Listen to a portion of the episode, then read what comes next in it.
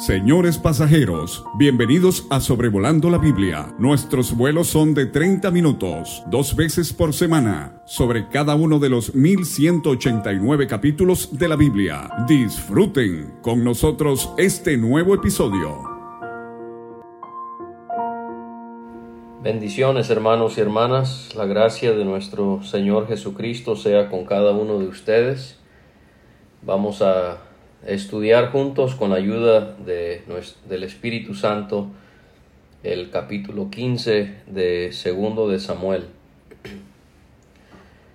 Vemos que la historia se enfoca en Absalón, quien consiguió carros y caballos. También se consiguió 50 hombres que correrían delante de él. El nombre de Absalón significa la paz de su padre, pero más bien mostraría ser la amenaza más grande de su padre. Del capítulo 15 al capítulo 20 vamos a estudiar la fea rebelión que sufrió David por parte de su propio hijo Absalón. No estaba permitido para los reyes de Israel hacerse de caballos, Deuteronomio 17, 16, porque esto les asociaría con la vida que habían tenido en Egipto y no necesitaban de caballos porque era Dios quien peleaba sus batallas. Pero Absalón con sus caballos y sus carros muestra que él había aprendido acerca de todo esto de su abuelo Talmai, el rey de Jesús. Sabemos que Absalón estuvo eh, en exilio con él por haber matado a su hermano Abnón y seguramente habrá visto los beneficios, humanamente hablando, de tener caballos y carros. Pero en el caso de Absalón, de qué manera le benefició, a qué le llevó todo eso. Vamos a ver que Absalón con todos sus carros, todos sus caballos, sus hombres, iría a la ruina por desagradar a Dios de esta manera. Samuel le había advertido al pueblo de Israel cuando ellos habían pedido un rey que esto mismo sucedería en cuanto a los caballos y a los carros. Lo vemos en 1 de Samuel 8:11. Sin duda, Absalón estaba haciendo esto para impresionar a la gente y también a la vez para hacerse de su propio ejército por los propósitos que él va a tener más adelante. Y vemos en Absalón el terrible daño que causa el orgullo y la vanidad y cómo esto puede causar tanto desastre en nuestras vidas si no vivimos de una forma humillada delante del Señor. Absalón es un claro ejemplo de Proverbios 16, 18. Antes del quebrantamiento es la soberbia y antes de la caída la altivez de espíritu. Cuán equivocados estamos, tú y yo, cuando pensamos como Absalón, que el mundo va a poder solucionar nuestros problemas y que nos puede proveer de lo que requerimos para poder triunfar en la vida. Absalón estaba convencido de que estos caballos y estos carros le iban a ser el hombre más poderoso de su nación, de su tierra. Y los que iban corriendo delante de él, obviamente era que ellos iban a poder advertirle de algún peligro a Absalón, quien venía detrás de ellos. Absalón se levantaba de mañana y se ponía a un lado del camino junto a la puerta.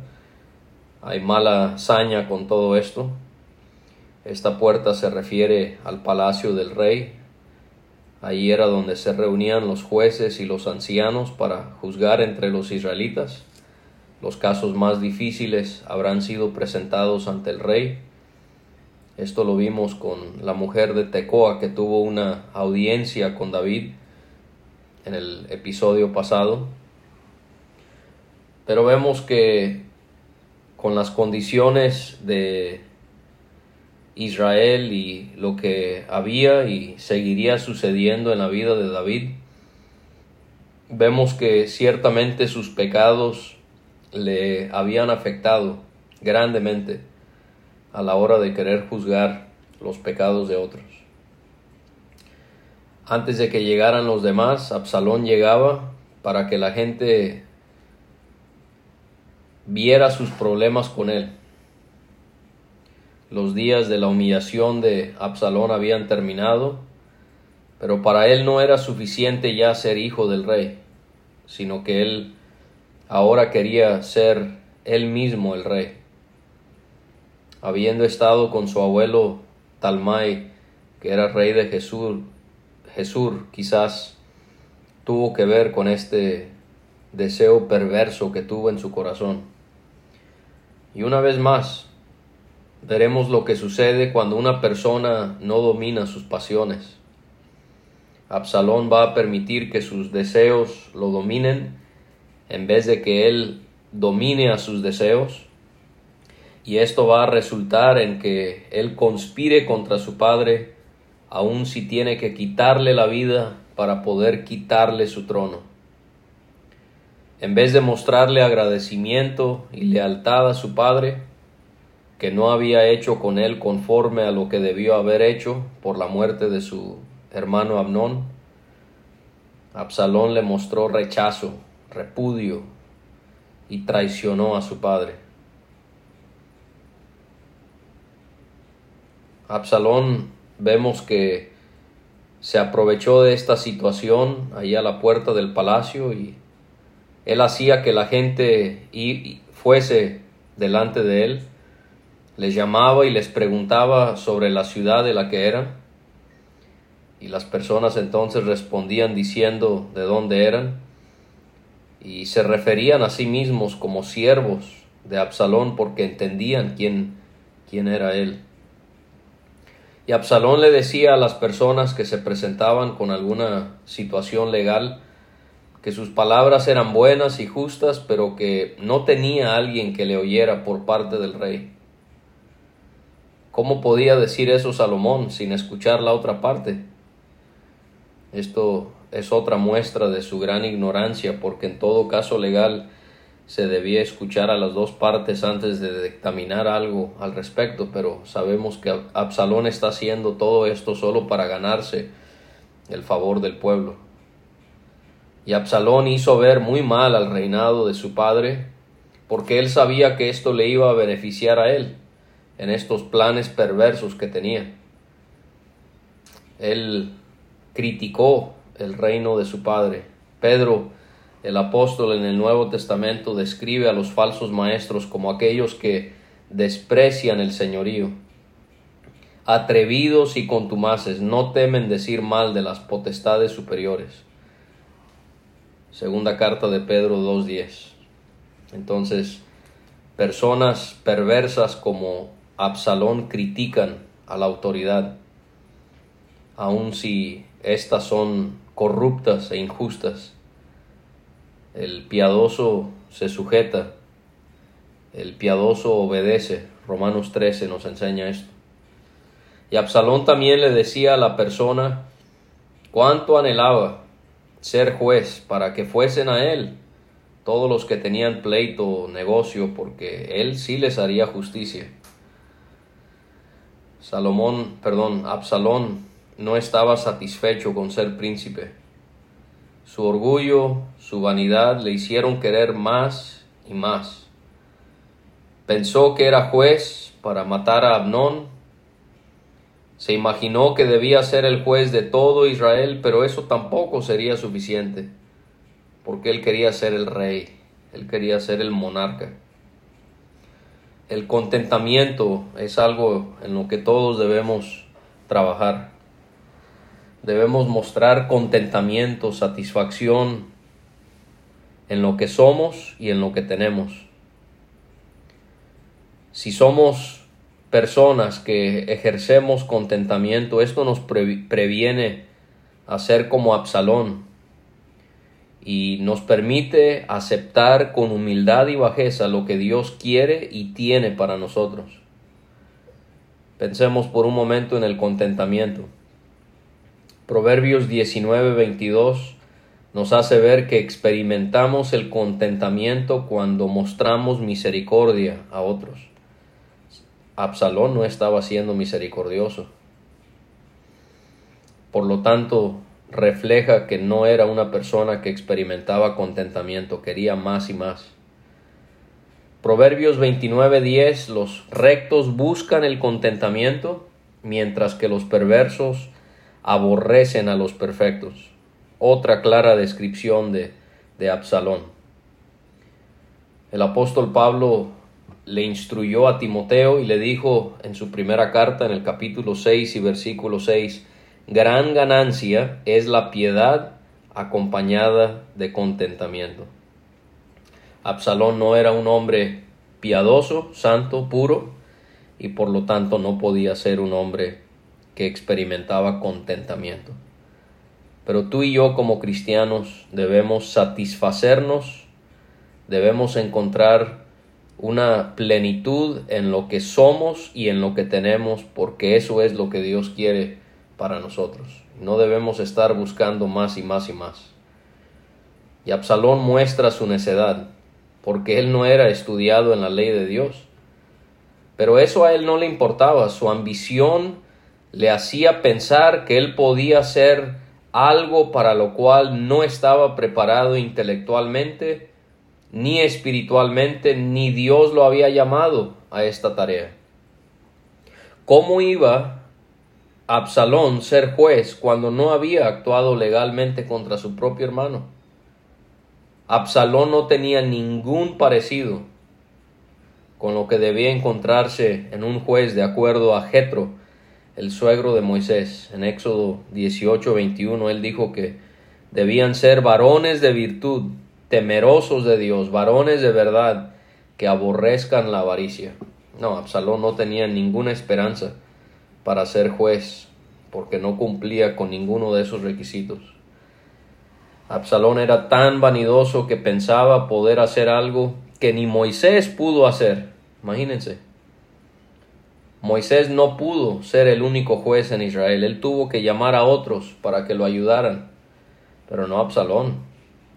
Él pensaba que él podía solo, él no necesitaba ayuda de otros, él quería ser el juez, el único juez.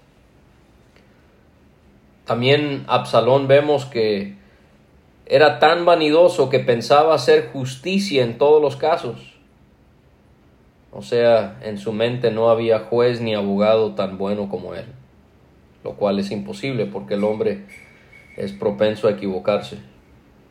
Y aquí podemos ver cómo un hombre espiritual, un hombre de Dios, no se propone a sí mismo para cumplir con alguna responsabilidad.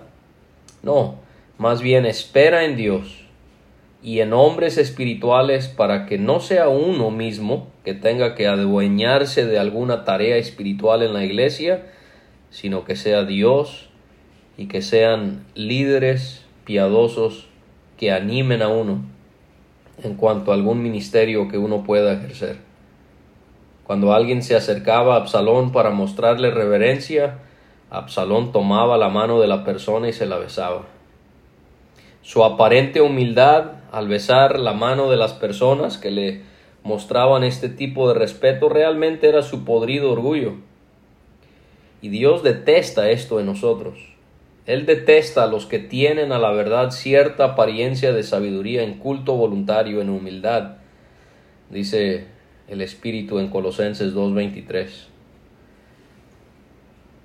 Debemos de tener cuidado de no fingir que somos humildes cuando realmente somos orgullosos y vanidosos como, como Absalón. En el Salmo 10 leemos del malo que es arrogante y que por querer dañar a los pobres finge humillarse, pero solo lo hace para atraparlos y así poder lastimarlos. Absalón hizo lo mismo con todos los israelitas que venían al rey a juicio. Y nos dice la escritura que de esa manera Absalón se robó el corazón de los israelitas. Habían pasado cuatro años desde que Absalón había regresado de su exilio y le pidió a su padre que le, que le permitiera ir a Hebrón para pagar el voto que había prometido a Dios.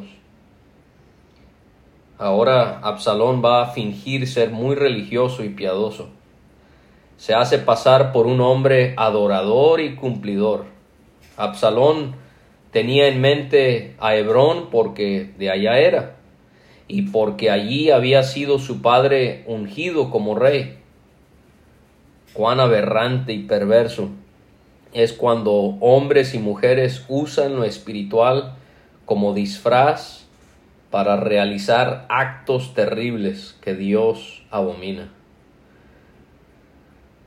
Absalón le explicó a su padre que él le había prometido voto a Dios al estar en Jesús, Siria, en su exilio, que si el Señor le permitía regresar a Jerusalén, él le ofrecería voto. David le dio permiso de ir, David quiso creer que Absalón tenía buenas intenciones. Qué sucio es cuando hijos engañan a sus padres queriendo hacerles pensar que quieren agradar a Dios cuando realmente anhelan todo lo contrario. Y entonces Absalón se fue a Hebrón. Aquí es donde las cosas se intensifican porque Absalón en esto él envía mensajeros por todas las tribus de Israel para informarles que al escuchar el sonido de la trompeta, todos debían decir a una voz, Absalón reina en Hebrón. Por el hecho de que Absalón se había mostrado ser un hombre eh, tan recto y justo, supuestamente ahí en el palacio, al juzgar entre los ciudadanos de, de Israel, bueno, pues ellos habrán pensado que Quizás David había muerto o que David le había cedido a Absalón su hijo el trono y lo, lo habrían aceptado, lo habrían creído como algo natural, algo normal. Doscientos hombres habían acompañado a Absalón. Él los había convidado o invitado. Ellos iban en su sencillez, sea, no sabían nada de lo que Salomón estaba tramando. No tenían idea no tenían idea de los propósitos malévolos que tenía Absalón. Y esto es lo que hacen hombres perversos, como Absalón. Así hay hombres en las iglesias hoy en día. Y me refiero a las asambleas que se congregan en el nombre del Señor. Sí, hay hombres que ocultan sus verdaderas intenciones a los que están con ellos para que no encuentren obstáculos a las cosas nefastas que quieren hacer. Esto abunda, por si tú no lo sabías. Esto abunda entre nosotros, hombres como Absalón, hombres que tienen el espíritu de Absalón. No son creyentes, pero tienen mucha responsabilidad y muestran que no son hijos de Dios por la manera en la que actúan. Mientras Absalón ofrecía sus sacrificios, él va a hacer otra cosa terrible. Él llama a Itofel, Gilonita, Aitofel era el consejero de David. Él es llamado Gilonita porque era de Gilo, que era una ciudad en Judá. Solo para que nos demos una idea de Aitofel y de lo importante que él era como consejero. En el episodio siguiente, mi padre va a tocar en el capítulo 16 y versículo 23 cómo Aitofel era un hombre que era tan sabio en la consejería que él brindaba a David y a otros, que se tenía la idea de que hablar con él era como hablar con Dios, era como consultar con Dios. Y vemos qué dolor habrá sido para David que este hombre consejero suyo lo haya traicionado. Esto lo vemos desplegado en las palabras de David en los Salmos. En el Salmo 41.9, aún el hombre de mi paz, en quien yo confiaba, el que de mi pan comía, alzó contra mí el calcañar. esta sería la profecía eh, que se cumpliría finalmente con la traición de Judas Iscariote hacia nuestro amado Señor. David también describió el dolor de la traición de Aitofel en el Salmo 55, del 12 al 14, no me afrentó un enemigo, lo cual habría soportado, ni se alzó contra mí el que me aborrecía, porque me hubiera ocultado de él, sino tú, hombre, al parecer íntimo mío, mi guía y mi familiar, que juntos comunicábamos dulcemente los secretos y andábamos en amistad en la casa de Dios. ¿Por qué Aitofel decidió traicionar a David? Bueno, posiblemente fue porque Aitofel era abuelo de quién? Abuelo de Betsabé. Y posiblemente no pudo, no quiso perdonar a David con lo que él hizo con su nieta y con Urías, el esposo de su nieta. Y quizás Aitofel vio esta como una circunstancia en la que él podía desquitarse de David. ¿Tienes rencor hacia alguien, hermano, hermana? Vamos a ver que Aitofel no va a terminar bien. Y lo más seguro es que todo empezó por rencor que él tenía hacia una persona. Quizás tú has sentido la amargura, el dolor de una traición. Pero sabes, al ser traicionado por tus amistades, y esto es algo en lo que yo he pensado al ser traicionado por personas a quienes yo apreciaba y valoraba, en quien yo confiaba. Sabes, podemos darle gracias a Dios, que Él nos muestra que realmente hay personas en nuestra vida que no nos beneficiaban espiritualmente. Porque si una persona traiciona a otra, no es una persona espiritual y por lo tanto no es una persona que te edifica en tu vida y por lo tanto no te estás perdiendo de nada. Pero más, al sentir la traición de alguien podemos conocer más profundamente y cercanamente la presencia de Dios, quien nunca nos traiciona, quien nunca nos va a dar la espalda, quien nunca nos va a abandonar. Entonces la soledad causada por la traición nos lleva a conocer a Dios y a disfrutar su presencia de una manera más íntima, más profunda. La conspiración se hizo poderosa, leemos aquí, porque iba aumentando el número de personas que siguieron a Salomón. David fue avisado que el corazón de todo Israel se estaba yendo tras Absalón. Malo era que su hijo había conspirado contra él, pero peor era que el corazón de Israel se había ido tras Absalón. Con esto David sabía que estaba metido en un gran dilema. David respondió a eso ordenándole a sus siervos que se levantaran y que huyeran porque no iban a poder escapar delante de Absalón. Les pidió que se dieran prisa para partir porque Absalón pudiera apresurarse, alcanzarles, arrojarles mal sobre ellos e, e, y herir la ciudad a filo de espada.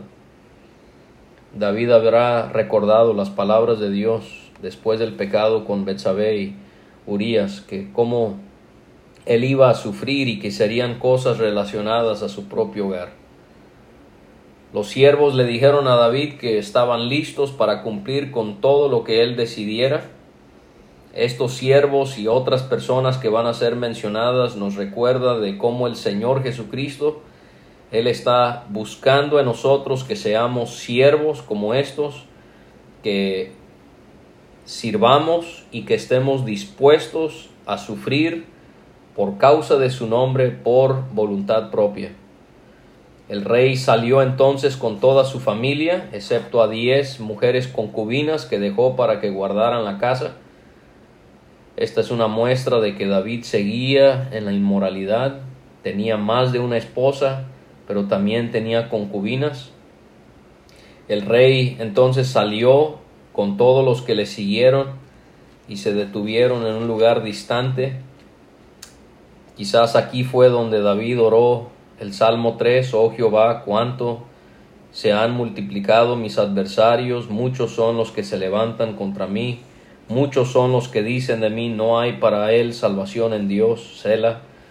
Mas tú, Jehová, eres escudo alrededor de mí, mi gloria y el que levanta mi cabeza. Con mi voz clamé a Jehová y él me respondió desde su monte santo, Sela.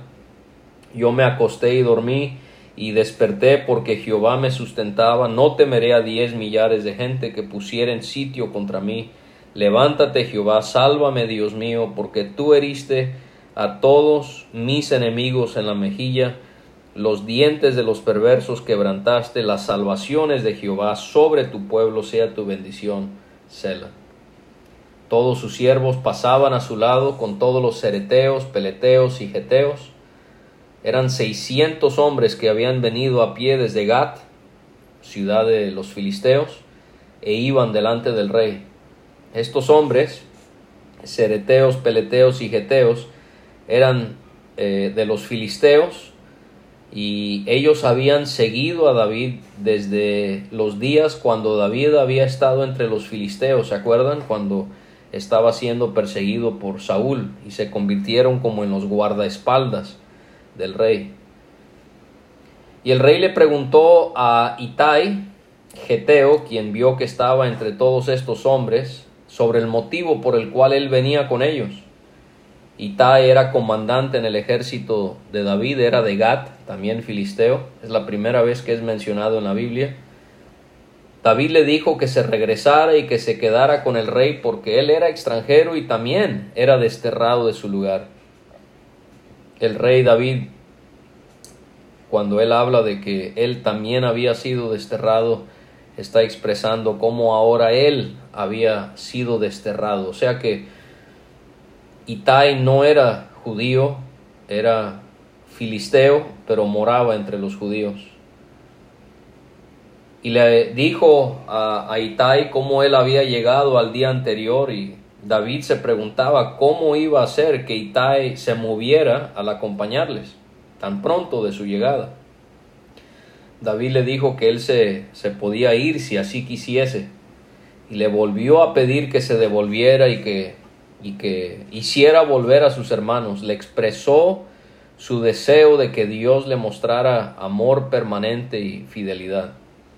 Itai le respondió al rey diciéndole que estaba dispuesto en morir por permanecer a su lado. Gracias a Dios, ¿verdad? Que cuando estamos en circunstancias como la de David, hay personas como Itai que no nos dan la espalda, cuando muchos sí lo hacen, y nos son de tremendo apoyo, como fue Itai a David, cuando hemos sido traicionados, abandonados y atacados. David al oír esto eh, él permitió que Itai permaneciera con ellos. Toda la nación lloró en voz alta, y los que le seguían a David y David mismo pasaron el torrente de Cedrón y pasaron hacia el camino que lleva al desierto. Regresó a vivir lo que había experimentado en los días cuando él huía del rey Saúl. Este torrente de Cedrón que es mencionado era un arroyo que pasaba al este de Jerusalén. Su nombre quiere decir oscuro, seguramente por el color de sus aguas lodosas. Y había un valle llamado Cedrón que estaba entre Jerusalén y el monte de los olivos. En segundo de Reyes 23 veremos el año que viene, si Dios permite, que allí se quemarían los ídolos en los días del rey Josías. En Juan 18.1 Veremos algún día cómo Jesucristo cruzó este mismo arroyo mil años después de que lo hizo David, al dirigirse con sus discípulos al huerto del Getsemaní la noche antes de ser crucificado. También iba junto con David Sadoc y todos los levitas que llevaban el arca de la alianza de Dios. Ellos asentaron el arca de la alianza de Dios. Sadoc, él servía en el sacerdocio, Abiatar también, él salió después de que todos habían salido, él era el sumo sacerdote. Esta fue otra bendición que Dios permitió para David, que los sacerdotes no le dieran la espalda. Y nosotros hoy en día como sacerdotes del Señor, en un sentido espiritual, no podemos como hicieron Abiatar y Sadoc, no podemos ser engañados ni manipulados por hombres malignos como Absalón, que se levantan entre nosotros. David le dijo a Sadoc que hiciera regresar el arca de Dios a Jerusalén. Tenía temor de exponer de esa manera el arca de Dios al llevarlo a donde ellos iban. A David vemos aquí le, le preocupaba más la presencia de Dios que su propia integridad física. David entendía que él no necesitaba físicamente del arca porque él sabía que de una manera espiritual Dios estaba con él. Entonces vemos lo importante de en nuestras angustias, cuando alguien nos persigue, nos traiciona, siempre pensar, poner nuestra mirada en la presencia del Señor. Y David les hizo ver que si él hallaba gracia de Dios, él haría que la volviera a ver. Y también el tabernáculo. Esta es otra muestra de que David tenía el deseo de disfrutar, de pensar en la presencia de Dios aun cuando estaba siendo perseguido por su propio hijo junto con mucha otra gente. David expresó que si Dios no, está, no encontraba complacencia en él, él se disponía a la voluntad de Dios para que él hiciera de acuerdo a su voluntad. Y así tú y yo debemos aceptar o estar dispuestos a aceptar la soberanía de Dios aún en los momentos más amargos de nuestra vida. La soberanía de Dios a veces eh, resulta a nuestro favor, a veces no, pero tenemos que aceptarla sabiendo que la voluntad de Dios es buena y perfecta. David también le preguntó a Sadoc, el sacerdote, si no era él también vidente, y le volvió a pedir que regresara en paz a la ciudad junto con su hijo Aimaas y con Jonatán, el hijo de Abiatar. O sea, Sadoc era vidente porque tenía la habilidad de ver visiones, era, eh, tenía el don de la profecía y de esa manera él iba a poder informarle a David lo que estaba ocurriendo. David le aseguró que se detendría en los vados del desierto hasta que viniera respuesta de ellos. Posiblemente los vados del desierto se refiere a la región al oeste del río Jordán, como veremos en el capítulo 17 y versículo 16, y también leemos de esta región en Josué 5.10. Sadoc y Abiatar hicieron devolver el arca de Dios a Jerusalén, como David se los había pedido, y ellos también se quedaron allá. Y David entonces subió la cuesta de los olivos y la subió llorando, con su cabeza cubierta y sus pies descalzos, todo esto en señal de duelo. Y también los que le seguían, ellos iban con sus cabezas cubiertas e iban llorando mientras subían.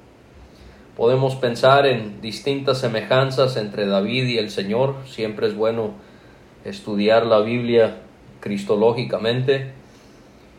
Podemos pensar en cómo tanto David y Jesús cruzaron el torrente de Cedrón. Ambos subieron el monte de los olivos. Ambos lloraron sobre el monte Ambos lo hicieron habiendo sufrido traición. David por parte de Aitofel, Jesús por parte de Judas, y ambos, veremos, adoraron sobre el monte. Y se le dio aviso a David que Aitofel era uno de los que habían conspirado con Absalón. ¿Cómo habrá, qué habrá pensado, sentido David al escuchar eso? David respondió haciendo una oración entorpece ahora, oh Jehová, el consejo de Aitofel. Y esto es lo que nosotros también podemos orar cuando hay personas que nos están lastimando, cuando nos están persiguiendo. Entorpece ahora, oh Jehová, el consejo de tales personas. David es ejemplo de cómo podemos orar brevemente cuando nos sentimos tan abrumados y preocupados. Aún en esto podemos ver el increíble poder y el vasto conocimiento de nuestro Dios, en cómo Él entorpece el consejo de aquellos que quieren dañarnos. Job, Él dijo en el capítulo 12 del libro que lleva su nombre y versículo 13, con Dios está la sabiduría y el poder, suyo es el consejo y la inteligencia. Si Él derriba, no hay quien edifique encerrará al hombre y no habrá quien le abra. Si Él detiene las aguas, todo se seca. Si las envía, destruyen la tierra. Con Él está el poder y la sabiduría. Suyo es el que yerra y el que hace errar. Él hace andar despojados de consejo a los consejeros y entontece a los jueces. Él rompe las cadenas de los tiranos y les ata una soga a sus lomos. Él lleva despojados a los príncipes y trastorna a los poderosos. Priva, priva del habla a los que dicen verdad y quita a los ancianos el consejo. Él derrama menosprecio sobre los príncipes y desata el cinto de los fuertes. Él descubre las profundidades de las tinieblas y saca a luz la sombra de muerte. Él multiplica las naciones y Él las destruye, esparce a las naciones y las vuelve a reunir. Él quita el entendimiento a los jefes del pueblo de la tierra y los hace vagar como por un yermo sin camino. Van a tientas como en tinieblas y sin luz y los hace errar como borrachos. Entonces confía en Dios. Seamos como Job, como David, que entendían que Dios tiene el poder de confundir el consejo de personas como Aitofel que quieren hablar en nuestra, en nuestra contra. Al llegar a la cumbre del monte para adorar a Dios, Usai Arquita le salió al encuentro. Sus vestidos estaban rasgados, tenía tierra sobre su cabeza, otra señal de duelo. David quizás deseó adorar a Dios eh, sobre la cima del monte de los olivos porque ofrecía una vista panorámica de la ciudad, siendo una ciudad que sería tan identificada con la presencia de Dios. Y vemos que David fue como Job, y esto nos también nos sirve de gran ejemplo, cómo David y Job sufrieron inmensas pérdidas, y leemos en Job 1.20 eh, hasta el 22 cómo él se postró sobre la tierra y adoró a Dios debemos adorar a Dios aún en nuestras angustias. Usai era arquita porque era de Arqui, era una ciudad en la frontera entre Efraín y Benjamín, Josué 16.2. En este capítulo vemos en el versículo 37 que fue amigo de David y esto lo permitió Dios, que Usai se apareciera donde estaba David por la gran ayuda que él iba a poder ser como mensajero secreto de David en Jerusalén. Le dijo que si pasaba con él le iba a ser de carga, o sea, David ya no necesitaba más soldados, lo que necesitaba era hombres que estando en Jerusalén pudiesen informarle sobre el desarrollo de los eventos que se llevarían a cabo por mano de su hijo Absalón. David le dijo a Usai que si regresaba a la ciudad y que si reconociese a Absalón como el rey y que si se dispusiese como siervo suyo, de esa manera eh, sería hecho nulo el consejo de Aitofel. Realmente no iba a ser honesto. Entonces no podemos ver bien el desarrollo de todo esto porque realmente Usai estaba siéndole leal a David y no a, a Absalón.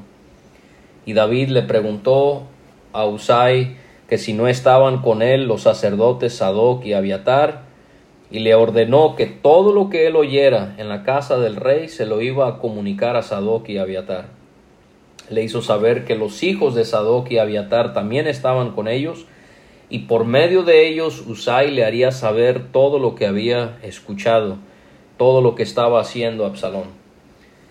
Y vemos cómo Usai entonces, amigo de David, obedeció, se fue a la ciudad, pero el capítulo termina diciéndonos que Absalón entró a Jerusalén.